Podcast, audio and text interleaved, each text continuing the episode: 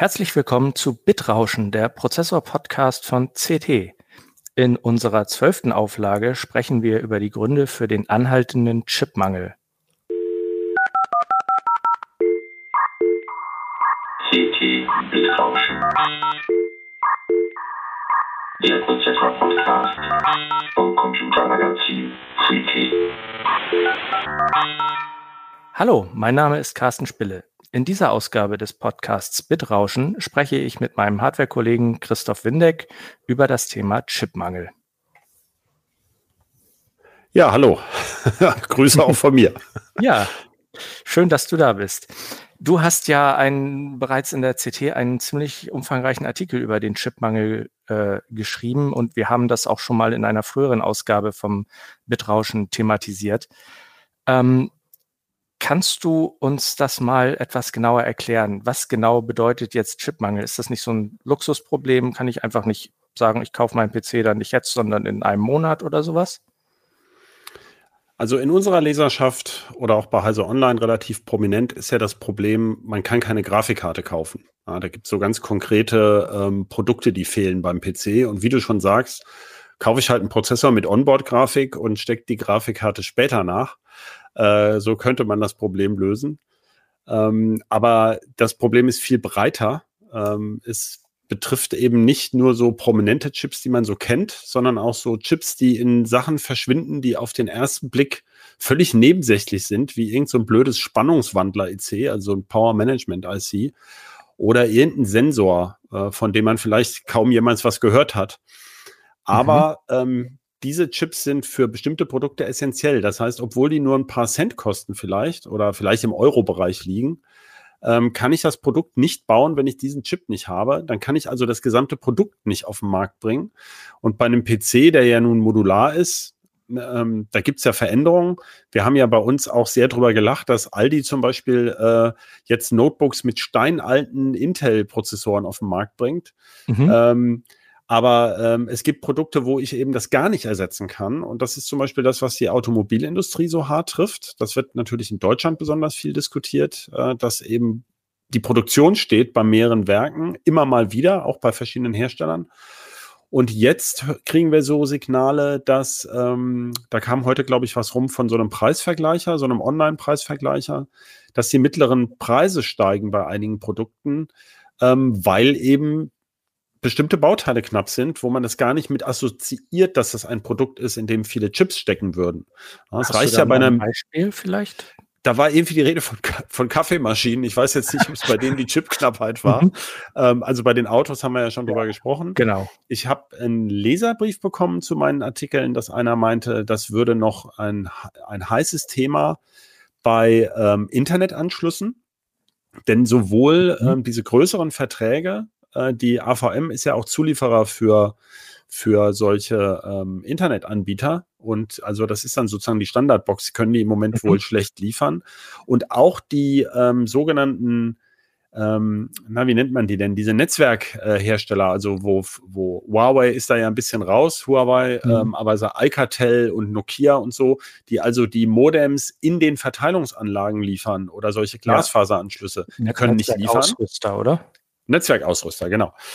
Und er meint, also dieser Leser ist wohl da aus der Branche und meint, da würde noch Heulen und Zähneklappern sein, dass in manchen ähm, Gewerbegebieten, wo die Leitungen fertig gelegt sind und so, möglicherweise Anschlüsse erst 2022 aktiviert werden können, weil schlichtweg gar keine Hardware da ist. Also das ähm, mhm. sind okay. weitreichende Folgen unter Umständen. Ähm, genau.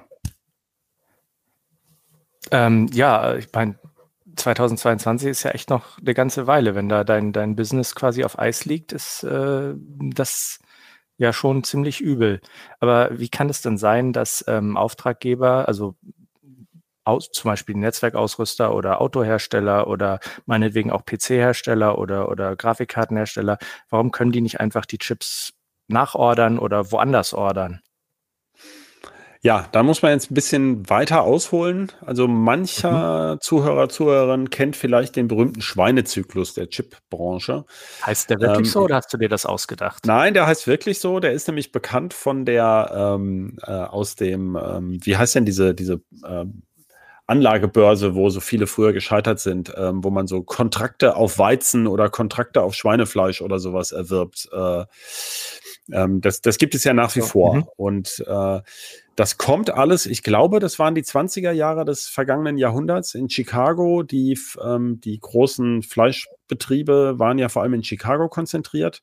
Und ähm, da kam die Fleischversorgung weiter Teile der USA her. Und wenn die Schweinepreise gut waren, dann haben alle möglichen Bauern in, ähm, in Schweine investiert, sozusagen, haben sich also äh, mehr Sch ähm, Schweine versucht zu züchten. Aber das dauert. Da kommt also eine mhm. Todzeit mhm. oder Latenz ins Spiel. Und weil alle gleichzeitig, also konkurrierende Anbieter ohne große Synchronisation, alle gleichzeitig aufgesprungen sind, gab es dann eben typischerweise ein halbes oder ein Jahr später dann einen Schweineüberschuss und die Schweinepreise brachen zusammen.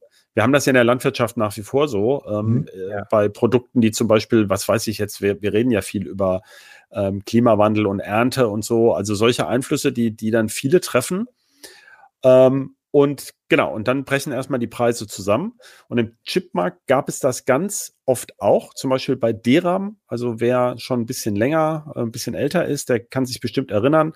Da ging es immer zyklisch hoch und runter mit den Preisen, weil ähm, und typischerweise wurde in diesen Preisverfallszyklen, das wurde öfters genutzt, um Märkte zu bereinigen. Da hat dann oft äh, mhm. sind dann manche Firmen ausgestiegen und andere haben deren Marke oder auch deren Fertigungsanlagen übernommen. Was auch wirtschaftlich mhm. ganz interessant ist, weil die sind da ja sozusagen schon abgeschrieben. Ähm, aber da will ich jetzt gar nicht groß drauf eingehen. Jedenfalls gibt okay. es diesen Schweinezyklus in der Chipbranche auch, mhm. weil es eben diese blöde Todzeit gibt. Das heißt, man kann nicht einfach sagen, so, ich hätte gerne ähm, eine Million Chips mehr. Wir reden ja hier oft über Millionenstückzahlen. Ja. Ähm, das sind gar nicht so viele Wafer. Das sind ein paar 10.000 Wafer je nach Chip oder vielleicht auch 100.000 Wafer äh, in so einer Wafer-Fab, die größten, die setzen, glaube ich, 50.000 Wafer im Monat durch. Da würde man sagen, ja, das ist ja eigentlich eine absehbare Sache. Da müssten eigentlich relativ schnell Produkte da sein. Und jetzt kommt das große Aber. Äh, das dauert Wochen, bis diese Wafer alleine durch die Anlagen gelaufen sind. Dann müssen sie noch gemessen und vereinzelt werden und in ähm, gepackaged sozusagen, gehaust, sagt man auf Deutsch auch schön. Also in einem. Vereinzelt? Was, was ist das? Vereinzelt. Also auf einem Wafer sind ja viele Chips. Zwischen, so. sagen wir mal, 150 bis 35.000, je nachdem, wie groß der einzelne Chip ist. Mhm. Und ähm, das sind übrigens beides konkrete Zahlen, ja. Also das sind äh, ist nicht geschätzt, sondern so so groß ist die Spannbreite bei einem 300 Millimeter Wafer. Und ähm, dann werden die noch auf dem Wafer werden die einzelnen Dies erstmal vermessen und dann werden sie vereinzelt und eben in Gehäuse gepackt, wobei auch diese Packaging-Technik nur ganz wenige Anbieter überhaupt können in der nötigen Präzision. Braucht man auch ganz spezielle Maschinen für. Heute sind ja zum Beispiel der AMD Ryzen Prozessor besteht ja sogar aus mehreren Chips von unterschiedlichen Herstellern. Die müssen also auch noch mhm. synchronisiert werden, in ein anderes Werk gefahren werden und dann wieder sozusagen zu den, zu den Modulherstellern oder Mainboard-Herstellern oder was auch immer, PC-Herstellern geflogen werden. Das heißt, da sind also Wochen dazwischen. Das ist schon mal der Schweinezyklus-Effekt. Und der zweite Effekt ist, dass es eben nur ganz wenige Anbieter gibt. Nicht, es gibt ja nicht mehr so viele Chip-Fabs auf der Welt, die diese allermodernsten Sachen machen können. Da mhm. reden wir ja oft drüber. Drei ja. Nanometer, naja, im Moment sind noch sieben und fünf Nanometer Technik aktuell. Mhm. Demnächst genau. dann vielleicht mal drei und zwei. Aber eben auch bei den, was vielen gar nicht bewusst ist, bei den gröberen Chips, also wo man sagt, ja gut, das sind ja alte Maschinen, 150 äh, ähm, äh, Nanometer gibt es ja auch noch, zum Beispiel für Sensoren oder sowas. Aber auch da gibt es nicht beliebig viele konkurrierende Anbieter, sondern oft nur wenige Fabs auf der ganzen Welt, die diesen speziellen Chip wirklich genau in dieser Qualität fertigen können. Naja, und die sind ja alle ausgelastet. Also das mhm. geht ja nun schon seit einigen Monaten und äh, es gibt schlichtweg keine Kapazität. Und eine neue Fab zu bauen, dauert halt Jahre. Und auch da ist es wieder so, dass auch die Vorzulieferer lange brauchen. Also es gibt für bestimmte Anlagen auch nur wenige Hersteller, die die liefern können. Und mal ein mhm. ganz triviales Beispiel, diese Wafer, die werden ja aus riesigen Einkristallen gesägt. Ähm, das mhm. sind so, ich glaube, tonnenschwere Einkristalle, die aus einer Schmelze gezogen werden. Auch das dauert, glaube ich, Wochen. Ich konnte keine genaue Zahl finden. Also zwischen Wochen und vermutlich Monaten. Dann müssen die noch klein gesägt werden und so. Ich meine, das macht ja auch nicht der Baumarkt auf der Holzsäge, sondern dazu braucht man ja auch super Spezialanlagen. Also Millioneninvestitionen, die dazu mhm. nötig wären ähm, und auch äh, letztlich die Lieferquellen. Also ich meine, wir reden hier zum Teil in dem Chip-Bereich über super seltene ähm, Materialien in hochreinster Qualität. Auch da gibt es jeweils nur ganz wenige Spezialfirmen, die das können. Also gibt es vielfältige Probleme. Das ist nicht mhm. wie ähm, wie, äh, ja, was, was wäre denn für ein Produkt? Ich glaube, Papier gibt es, glaube ich, ziemlich viele Werke auf der Welt oder auch Stahl oder so, wo man jetzt sagen könnte, na gut, da gehe ich halt zu einem, wenn Schrauben knapp sind, dann gibt es vielleicht noch einen mhm. anderen Anbieter. Okay. Und ähm, ich meine, so wie du das erklärst, klingt das ja sehr einleuchtend, also auch für mich.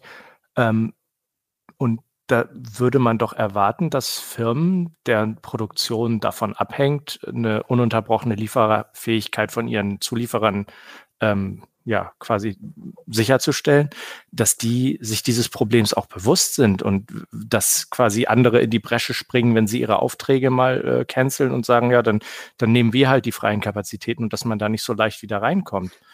Oder hat das früher immer wenn das früher mal passiert ist, ist das immer gut gegangen, weil die Nachfrage noch nicht so hoch war. Gibt es da jetzt auch irgendwie eine, ja, eine Veränderung im Markt oder war den Firmen das Problem einfach überhaupt nicht bewusst? Ja, und alles. ja, und alles. genau. Es sind ganz viele Faktoren, die zusammenkommen. Also wenn ich mich, ähm, ich bin ja nun auch schon seit ähm, über 20 Jahren sozusagen in der Branche, also als Beobachter am Rande. Und ähm, früher kann ich mich so erinnern, waren üblicherweise bestimmte Halbleitertypen knapp. Da gab es mal mhm. ähm, wenig DRAM oder das war teuer und dann gab es mal das nicht. Dann gab es vor einigen Jahren gab es eine Marktkonzentration, dass zum Beispiel bei ganz billigen ähm, äh, passiven Bauelementen, also zum Beispiel Widerstände und Kondensatoren, das sind ja heute solche SMD-Bauelemente, die sind auch sehr speziell, aber das sind, also die kosten wirklich zum Teil nur Bruchteil von Cents. Äh, auf so einem PC-Mainboard sind da aber ein paar tausend davon. Und ähm, da hat sich die, die, die Fertigung auf wenige Riesenhersteller konzentriert, die natürlich ganz oft ähm, in China oder sowas sitzen. Ähm, und äh, da kam es dazu, dass die einfach an ihre Kapazitätsgrenzen geraten sind. Dann gab es aber manchmal wohl noch alte Werke, die man reaktivieren konnte. Und das war nicht ganz so kompliziert wie bei den Halbleitern. Da konnte man also sozusagen in einer kürzeren Zeitspanne das Ganze wieder anfahren. Mhm. Also ich sag mal so, es waren eher einzelne einzelne Aspekte betroffen. Hier ist es jetzt so, dass seit 2020, also äh, wir haben ja viel gewitzelt über den, den Sushi-Film, den, den, dieses komische Verpackungsfilm, den Ajinomoto Build-Up-Film, also ein spezieller, dünnes Isolationsmaterial, was ähnlich einer Verpackungsfolie ist und was auf das, äh, diesen. Äh, darf ich da ganz kurz mal reingrätschen ja. noch? Ähm, wir haben uns das ja nicht ausgedacht mit dem Sushi-Film. Ne? Das ist jetzt nicht, weil. Nein, nein das Japan ist eine Firma, kommt. die das früher, genau, die früher mehr so Verpackungsfolien auch für den für die Lebensmittelverpackung äh, gemacht hat in Japan, also explizit mhm. auch für Sushi. Das steht bei denen auf der Webseite. Ja. Wollte ich ähm, nur noch die, mal kurz klarstellen. Das stimmt, das stimmt. Und die haben Ende der 90er Jahre ist irgendwie Intel draufgekommen, dass die das wohl super herstellen könnten. Und ähm, da, die haben wohl auch äh, äh, Franchising-Partner oder sowas, die das wohl auch für sie fertigen in ähnlicher Qualität. Aber da war schon absehbar, Anfang 2020 hieß es schon, das könnte mal knapp werden mit diesem, mit diesem speziellen Substrat, weil eben zum Beispiel die ähm, chinesischen großen ähm, äh, Cloud-Dienstleister, Alibaba, Tencent, ähm, wen gibt es noch, Baidu und so, weil die unfassbare Massen an KI-Kapazität aufbauen, zum Teil mit selbstdesignten Prozessoren. Und die lassen sie zum Beispiel bei TSMC und so fertigen. Und ähm, da war also damals schon absehbar, dass es bestimmte Knappheiten gibt. Ich wollte nur einen konkreten Beleg bringen, der auch zeigt, wie speziell diese Probleme sind. Also die gehen an Normalsterblichen ja komplett vorbei. Woher soll man wissen, dass so ein Material knapp ist in irgendeiner Branche? Weiß, weiß man ja sonst auch nicht bei anderen Branchen, was genau, man da gerade braucht. Deswegen frage ich ja so blöd. Genau. Und in diese Situation hinein kam dann Corona, wo es erst so aussah, als ging alles jetzt den Bach runter. Dann ähm, ein, zuerst konnten ja manche chinesische Fabs, die eben nahe Wuhan waren, nicht liefern. Mhm. Das hat aber die Chipbranche ganz wenig betroffen. Ähm, aber dann breiteten sich ja die Lockdowns aus, auch nach äh, in die kaufkräftigen Industriestaaten. Und dann brach ja die Nachfrage erstmal ein. Ist ja logisch. Und dann Ja. haben viele Hersteller, also ganz viele Branchen, haben erstmal Aufträge sozusagen storniert oder zurückgestellt. Während andere, wie zum Beispiel für Homeoffice-Equipment, man erinnert sich, letztes Jahr gab es mal ganz lange keine Webcams zu kaufen. Mhm. Und auch bei Notebooks und so haben wir Knappheiten, weil plötzlich der PC-Markt, und zwar der klassische PC-Markt, der Jahre vorher ja totgesagt war, durch die Decke ging. Und warum ist das so interessant? Ja, weil wir haben es ja vorher erklärt, die Vorlaufzeiten sind riesig in dieser Branche. Das heißt, ein Notebook-Hersteller, der überlegt sich im Grunde schon im Jahr vorher, wie viele Notebook-Prozessoren er bei PC oder AMD oder wem auch immer in einem Jahr ungefähr bestellen wird. Also zumindest in einem halben Jahr, aber, äh, aber auch, es gibt auch Ausblicke auf so ein Jahr, was kann denn das ungefähr sein? So planen diese Mhm, Firmen. ja. Und diese Kapazitäten werden eben letztlich dann da eben gebucht. Und jetzt kommt so ein Einschlag wie Corona, der plötzlich alles durcheinander bringt und große Unsicherheiten bringt. Und die, Mhm. die dann Kapazitäten storniert haben sozusagen, und das hat wohl, also wir wissen das alles ja nur indirekt, das hat wohl einige Autofirmen betroffen, die gesagt haben, ach du grüne Neune, ähm, fürs äh, zweite, dritte Quartal 2020 sieht es ja nicht so gut aus. Da treten wir erstmal ein bisschen auf die Bremse. Und diese Fertigungskapazitäten wurden also gerne von anderen dann gebucht, die auf einmal Bedarf hatten. Und als sich dann herausstellte, so ab ähm, Mitte des Jahres, ah, Kommando zurück, ähm, wir Ah ja, brauchen Gar nicht so schlimm. war alles gar nicht so schlimm. Wir hätten jetzt doch gerne unsere Autochips. Äh, da waren dann diese Kapazitäten auf einmal ausgebucht ähm, und eben viele Dinge sind gleichzeitig passiert, was ja aus deiner Ecke, du bist ja mehr bei uns der Grafikexperte, äh, war, war ja für uns auch ein bisschen unabsehbar, dass diese Nachfrage nach dieser PlayStation, ähm, Xbox und den neuen Grafikkartengenerationen von AMD Mhm. und Nvidia, die alle auf ähnlichen Fertigungsstraßen produziert werden, so unfassbar durch die Decke ging. Einerseits wegen dieser Spielkonsolen, weil die so beliebt waren und sehr gut ankamen und durch die Kryptowährung. Das kam also noch dazu. Das kam, das Mhm. war, das hat so mit Corona ja überhaupt nichts zu tun mit den Kryptowährungen oder höchst indirekt, war nicht vorhersagbar. Und das hat es ja auch in den vergangenen Jahren schon mal gegeben, dass das mit den Kryptowährungen so in den Grafikkartenmarkt eingeschlagen Mhm, Ja, ist. genau. Das war vor Aber zwei Jahren, nun- drei Jahren ungefähr, ne? Genau. Und nun kam ja auch noch dazu, dass gleichzeitig auch die normale Notebook-Nachfrage hochging und auch ähm, Desktop-PC-Nachfrage. Das heißt, es war sozusagen ja Feuern aus allen Rohren. Mhm. Ja. Der, der, der dazu kam perfekte noch so- Sturm, so ein bisschen. Genau.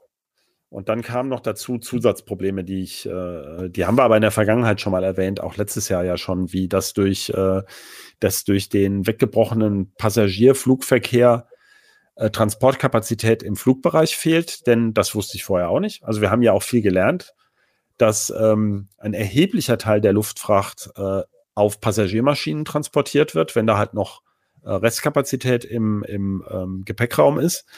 Äh, dann, dass diese, ähm, dass manche von den, der, der Schiffstransport war ja früher schon sehr, sehr billig geworden bei Containerschiffen. Mhm. Da haben sich die Preise erheblich erhöht, weil äh, ja, man musste eine Alternative zur Luftfracht finden. Und es sind Container Carrier ausgefallen, weil die Corona-Probleme hatten, da wo ganze Mannschaften erkrankt sind und dann konnten Mhm. die Schiffe ihren Fahrplan nicht mehr einhalten und so weiter. Also da sind eben ganz viele Probleme noch zusammengekommen. Aber die haben wir alle im Grunde schon mal letztes Jahr erwähnt. Und dann lag dieses eine kleine Schiffchen noch quer. Das hat ja das stimmt, stimmt. Ah, Das habe ich schon gar nicht mehr gedacht. Ja. Genau, das hat ja sicherlich auch für noch ein, zwei Wochen extra Verzögerung in gewissen Lieferketten gesorgt. Ach Das ja, sta- und was wir, was Das wir auch noch sich ja alles haben. dann auch ganz lange nach hinten zurück. Ne? Ich meine, die Schiffe, die fahren dann nach Rotterdam, machen da ihre, äh, laden ihre Container ab, aber dann hätten sie eigentlich schon wieder am Kap Horn sein müssen auf dem Rückweg. Genau. Also auch da sind diese Latenzprobleme das Ding, weil dieser Schiffstransport, der geht ja, ähm, der ist ja, ich glaube, was ist die eigentliche Laufzeit? Sind, glaube ich, drei Wochen oder sowas, die die fahren.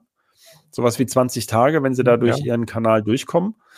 Äh, aber natürlich kannst du, also wenn die Kapazität nicht da ist und das Schiff ist nicht in China, dann kann es nicht morgen den Container aufladen, sondern da geht dann noch eine Woche vielleicht drauf. Also insgesamt läppert sich das dann ganz schön zusammen. Äh, ach so, und was wir beide noch gar nicht gesagt haben, obwohl wir beide darüber berichtet haben, ähm, diese dämlichen Stromausfälle in Texas und so, die gab es ja auch noch. Ja, stimmt. Also in, in Japan hat bei Renesas, äh, das ist einer der größten Automobilchip-Zulieferer, mal eine Fabrik in Teilen gebrannt zwischendrin.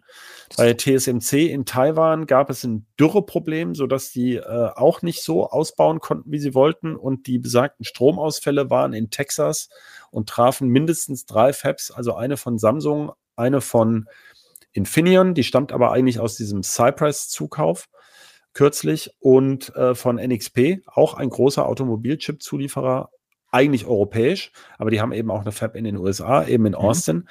Und da fiel durch die Winterkälte die ähm, Stromversorgung aus. Und die standen, glaube ich, über eine Woche komplett still, was für so eine Chip-Fab wirklich ein Riesenproblem ist. Ja, das ist ja auch nicht nur diese eine Woche. Die mussten ja quasi die sämtlichen Chips, die da in Bearbeitung waren, wegwerfen und von, von vorne anfangen, ne? Genau, deswegen. Also ein kurzzeitiger Ausfall ist nicht. Starten. Genau. Aber wenn das so lange steht, äh, dann, ähm, ja, das kann man sich vorstellen, wie sozusagen früher in der Glasbläserei, wenn die Glasschmelze kalt wird. Ich, ich weiß nicht, das, da war, ah, das, ja. ist, das ist mehr dein Zeitraum, das weiß ich. Ah ja, ja, dann hast du ja in so einem tonnenschweren Bottich, also wenn dir da das, mhm. das Gas ausgeht oder das Heizmaterial, ja. dann wird das fest. Dann mhm. kommt es dann nicht mehr so ohne weiteres raus. Und es ist auch relativ schwierig, das da rauszukloppen, ja. ohne dass die Form kaputt geht und so. Mhm. Und so ähnlich ist es da eben auch. Also wenn diese, ähm, das sind ja super sensible Fertigungsprozesse, ja. die schaltet man ja nicht einfach an und aus, sondern die, die müssen umständlichst Anlage für Anlage wieder hochgefahren werden und so. Und wie du schon sagst, diese ganzen halb äh, gefertigten Wafer sind möglicherweise Schrott. Also das ist ein Irrsinnsaufwand, ja. Ja, also da kann man wohl noch ein paar retten, wenn man da irgendwie so ein, so ein Not, äh, die in den Not ausfährt, aber das muss man dann wahrscheinlich auch äh, für jede, für jeden äh, Stapel an Chips beziehungsweise Wafern extra kontrollieren, ob die Wafer dann noch weiterverwendet werden können und so weiter. Also das zieht sich dann jedenfalls. Also es ist nicht nur äh, eine Woche Ausfall, dann eine Woche Verspätung, sondern äh, da hängt sehr viel hinten dran. Naja, also das und das unbrauchbare Material brauchst du ja sozusagen doppelt. Also ähm, ja, das kommt ja, noch dazu. Ne? Also, ja, also der das kann weite Kreise ziehen, so ein Ausfall, ja. Mhm. Also das ist ein hochkomplexes Thema, wo man nicht einfach mal sagt, so ähm, wir machen das jetzt mal just in time und wenn da ein Sandkörnchen im Getriebe ist, dann hat das große, große Auswirkungen. Ich fand es vor allem, dass diese Lieferbeziehungen so komplex sind. Also diese Zahl, die ja. kursiert schon länger, aber diese Semiconductor Industry Association der USA, ich glaube, die sind auch international, die haben ein paar tausend Mitglieder. Äh, die haben das mal vor mehreren Jahren schon erzählt, dass sehr große Chipfirmen haben bis zu 15.000 Zulieferer. 15.000. Äh, 15.000 Firmen, mhm. die, mit denen sie sozusagen ähm, kooperieren. Ich meine, das kann man sich auch vorstellen. Wir sehen das ja immer wieder bei der Chipfertigung, wenn es da heißt, ja, das sind jetzt irgendwelche war das Rhodium oder war das Rubidium, was sie da jetzt neu drin haben und Hafnium, Silikondioxid und äh, also lauter Materialien, die man mhm. eben, äh, vor allem müssen die ja immer wirklich hoch rein sein. Ja. Ähm, und auch die kann man ja vom, vom Rohmaterial, irgendeinem Erz, bis sie dann mal in diesem, in dieser, genau in dieser Darreichungsform, die die da brauchen, vorliegt. Auch das sind ja Monate. Mhm. Äh, ähm, ja, die kann man ja nicht einfach irgendwo im ja, aus dem Katalog bestellen, sondern das sind, äh, das sind ja alles wahrscheinlich sogar Spezialanfertigungen, dass die in dieser Bauform dann so ein Target für ein Sputter-Target für so eine Bedampfungsanlage, ähm, das schüttest du dir ja nicht als Körnchen oben rein oder sowas. also das ist ja alles speziell, ja, ja. und ähm, da ist ja ganz wenig normal. Auch diese mhm. Fotolacke, die die brauchen, äh, die werden ja überhaupt für diese bestimmten Maschinen überhaupt so entwickelt und eingestellt. Also an mhm. jeder Stelle ist das speziell. Und an wie vielen dieser hunderten Bearbeitungsschritte nun sozusagen trivial sind, wo ich einfach ja. weitermachen kann oder wo ein Fehler vorliegt, das könnte, könnte ich nicht mal schätzen, also nicht mal im Ansatz. Mhm. Also sehr, sehr, sehr kompliziert. Ähm, um das dann mal wieder auf die praktische Ebene zu ziehen, hm, kannst du vielleicht auch aus, aus äh, deinen Gesprächen oder Recherchen auch zu dem Artikel irgendwie eine Einschätzung geben, wie lange sich diese, diese, ich sag mal, ich fasse das jetzt mal allgemein zusammen, die ganze Knappheit in der Chipbranche denn jetzt noch hinzieht? Gibt es da Aussagen? Oder? Ja, es gibt Aussagen, aber die sind, ähm, ich weiß nicht, die sind einerseits widersprüchlich und andererseits wohl auch gefärbt. Das heißt, die würde ich sehr vorsichtig sehen. Mhm. Mehrere dieser großen Chip-Hersteller haben gesagt, das kann sich noch über Jahre hinziehen. Jahre, okay. Jahre. Aber damit mhm. meinen die, glaube ich, allgemein das Problem der sogenannten Allokation. Also, dass du sehr lange mhm. vorher buchen musst, ähm, äh, wenn du eben Chips haben willst. Das heißt, für, für vergleichsweise spontane Aktionen, wie ein halbes Jahr Vorlauf, äh, ja. gibt es sozusagen gar keinen Raum mehr, sondern wenn du einen Chip bauen willst, dann musst du dich sehr lange vorher äh, dir das überlegen. Dann, das bedeutet ja, dass du den Markt auch besser einschätzen können musst und so weiter. Mhm. Ähm, die akute Knappheit, da hat sich, glaube ich, niemand so richtig geoutet, ähm, was das für ein konkretes Produkt bedeutet. Ähm, wir haben ja auch gesehen, zum Beispiel bei den, bei den Grafikkarten und bei den Spielkonsolen, dass immer wieder sozusagen, man merkte, es kam ein Container an. Mhm. Also ja, es, es, gab dann immer mal wieder Angebote. Ne? Man weiß ja auch nicht, wie sich die Nachfrage entwickelt bei vielen Produkten. Mhm. Vielleicht mhm. ist dann schon die nächste Produktgeneration wieder aktuell und die, die Ollen interessiert gar keiner. Äh, da bin ich mir nicht sicher, wie das da läuft. Aber auf jeden Fall Monate bis in die Größenordnung von Jahren, je nach Produkt. Okay. Ja. Das klingt ja gar nicht so gut. Ähm, wenn ich mir das alles so anhöre, wäre es dann nicht irgendwie auch sinnvoll, mal zu überlegen, also jetzt gerade so als, als Multimilliarden Euro-Konzern wie, ich weiß nicht, zum Beispiel Volkswagen oder Daimler, dass die sagen, wir bauen uns eigene Kapazitäten auf, um, du sagtest ja auch, dass äh, gerade solche Sensorchips und solche Geschichten, die vielleicht nicht in der aktuellen modernsten Fertigungstechnik hergestellt werden, ähm, dass man sagt, wir bauen uns da eine kleine, in Anführungszeichen, Fabrik hin, um solche Dinge uns ja entweder selbst zu bauen oder auch zeitnah äh, irgendwelche Ausfälle kompensieren zu können. Und ähm, da ich ja bestimmt nicht der Erste bin, der sich diese Frage stellt, woran scheitert das denn, dass das nicht gemacht wird? Das kann ja nicht nur irgendwie dieses Just-in-Time-Prinzip sein, oder? Ähm, ja, wie, wie beantworte ich das? Also es wird bereits gemacht. Also das passiert tatsächlich. Zum Beispiel hat ja Bosch gerade in Dresden eine neue Fab für rund eine Milliarde eröffnet für Halbleiterchips und war schon länger geplant, wahrscheinlich. Das Die war schon länger geplant, aber ich wollte an diesem Beispiel mhm. mal das Grundprinzip erklären. Ja. Bosch macht genau das. Die weitaus überwiegende Zahl der Chips, die die da fertigen, findest du nirgends in einem Produktkatalog und auch nicht auf der Bosch-Webseite, weil das sind Chips genau für Bosch. Die machen mhm. die nur für sich im Wesentlichen und haben schon über die Jahre erkannt, dass das für sie ein Wettbewerbsvorteil ist, ähm, speziell in diesem Automotive-Bereich, also Automobilchips. Mhm. Irgendwelche, mhm. ein Beispiel haben sie genannt, Park, Parkpiepser oder sowas, aber die machen ja noch viel mehr. Äh, und auch Elektrowerkzeuge, da machen sie auch ihre eigenen, wo man jetzt sagen würde, hö, da gibt es doch ganz billig irgendwie so einen chinesischen, ähm, also die haben es, äh, Power Semi nennt man das, wie würde man das denn nennen? Also um so ein, zum Beispiel so eine Akkubohrmaschine ähm, zu regeln, den Akku zu laden, äh, das Drehmoment zu regeln und so weiter. Ähm, das machen die durchaus selbst. Ähm, ich weiß jetzt nicht genau für welche Produktkategorien, da sind sie sehr verschwiegen. Ähm, aber das ist zum Beispiel auch einer der Vorteile. Also dein Konkurrent sieht nicht so auf den ersten Blick, welche Chips du da einsetzt und so. Das, also es gibt Firmen, die nutzen das ganz klar als Wettbewerbsvorteil und machen ihre eigenen Chips. Das ist ja zum Beispiel gerade bei Intel auch so. Das ist ja ein Integrated Device Manufacturer, IDM, der mhm. eigene Fabs hat und die x86-Prozessoren, also die, die teuren Chips, also die kaufen auch andere bei anderen zu, zum Beispiel die WLAN-Adapter, aber ihre teuer verkauften Prozessoren, die machen sie alle selber. Und da können sie ja dann selber entscheiden, wie viel sie fertigen, ob sie zum Beispiel ähm, Fertigung verlagern. Da kann man zum Beispiel dann die Entscheidung fällen, oho, das haben wir übrigens gesehen äh, vor, da bei, bei Intel war doch auch ewig Knappheit. Vorletztes Jahr, glaube ja. ich. Und da haben sie ja gesagt, naja, ähm, wir bedienen dann mal eher unsere äh, unsere wichtigeren Kunden. Also dann macht man natürlich lieber die Sions für die langfristigen Kunden mit der höheren Marge und lässt vielleicht die billigeren Prozessoren äh, ein bisschen schleifen.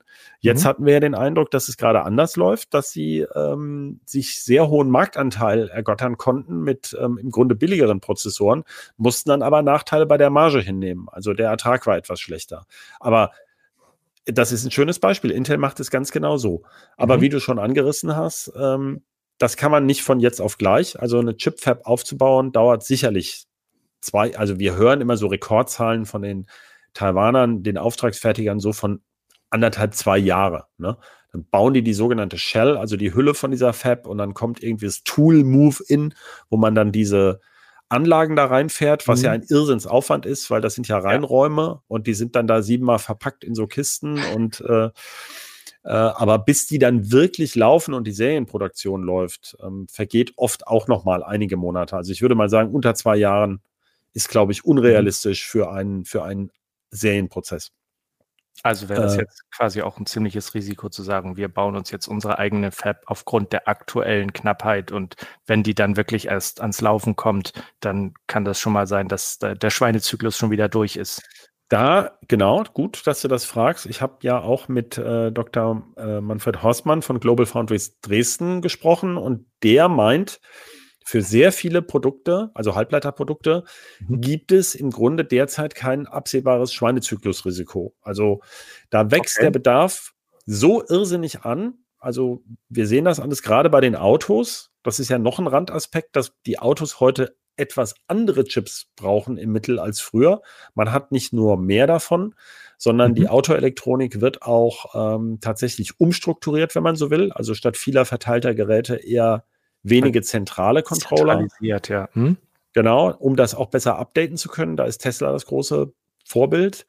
Äh, da kann man nämlich besser irgendwelche Optionen nach dem Kauf verkaufen. ähm, äh, dann kann man, ähm, äh, dann hat man noch überhaupt mehr KI-Prozessoren in den, also re stärkere Rechenwerke, also ganz andere Typen. Früher haben in Autos eher kleine Controller oder Sensoren dominiert. Äh, ich sage jetzt mal Motorsteuerung Getriebesteuerung, äh, was weiß ich, Abblendlicht, mhm. Automatik oder so, da braucht man jetzt keine Superprozessoren für. Aber eben für diese KI-Funktion wird es dann interessant, Kameraauswertung, da braucht man mhm. richtig Rechenleistung, da geht es also auch um andere. Und ähm, äh, ja, und dann überhaupt diese ganzen Bereiche, die wir jetzt neu haben, also IoT, diese ganzen Sensoren überall. Da sah er also ganz klar, dass der Bedarf so stark wächst, dass da eigentlich kein keine Klippe im Moment zu erwarten ist. Mhm. Ich gebe mal zu bedenken, naja, wir haben im Moment diese extreme Niedrigzinsphase und äh, die Corona-Nachwehen, wer weiß, wie sich die Konjunktur entwickelt, das kann auch anders kommen. Aber gut, die, die Halbleiterindustrie, die im Moment bei der Industrie, bei der, bei den Regierungen vorstellig wird und sagt, wir hätten gerne viele Fördermittel, sagt, äh, wir wollen investieren, das ist ja schon mal gut. Und man clustert es natürlich. Also es wird auch die EU zielt ja drauf, zum Beispiel hier regional jetzt eben mehr Fertigungskapazität äh, Kapazität zu haben. Und da streitet man sich eben gerade, braucht man da wirklich, was die EU ursprünglich gesagt hat, zwei oder drei Nanometer Fertigung bis 2030? Oder reicht es nicht, die Branchen, die bei uns hier in Europa traditionell stark sind, also äh, Medizin, Elektro, also Auto natürlich, Maschinenbau, Medizinelektronik, ähm, vielleicht auch Luftfahrt, dass man die vor allem lokal bedient äh, und den Rest weiterhin eben outsourced. Mhm. Äh, oder eben mit, mit internationalen Anbietern kooperiert. Das machen andere wie die USA, die jetzt eben TSMC gedrängt haben, mit viel Geld gedrängt haben und auch Samsung, neue Werke in den USA zu bauen. Das heißt, auch in diesem Sinne, dann hat man vielleicht mehr Einfluss auf diese ja. Fab. Dann hat man zwar das immer noch bei einer, bei einer Firma von einem anderen Kontinent, die für einen fertigt, aber eben näher vor Ort. Mhm. Ja, also das ist wirklich tatsächlich ein echt umfangreiches Thema. Ich kann da auch nur noch mal auf unseren oder deinen schönen Artikel im Heft verweisen, ähm, der sich um diese genau um den Chipmangel und die ganzen äh, Zusammenhänge da dreht. Da hast du, glaube ich, wie viel äh, Zeichen? 30, 35.000? Na, es sind äh, fünfeinhalb plus zwei Seiten. Also das ja, also Interview also, mit äh, Dr. Hausmann und äh, mhm. fünfeinhalb Seiten Erklärung mit ja. sogar ein paar Infografiken. Sogar Info, sogar mit Bildern, nicht nur Text. Genau, und auch Tabellen, wer so die größten Fertiger überhaupt sind und äh, welche Strukturen die können und so. Ja, also da kann ich nur noch mal drauf verweisen, auch für die äh, Zuhörer. Wir sind dann eigentlich auch am Ende zeitmäßig.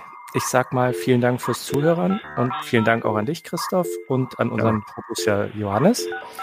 Ähm, wir freuen uns über Feedback, zum Beispiel gerne auch per Mail an bit-rauschen.ct.de. Bis zum nächsten Mal. Tschüss. Tschüss. Thank you.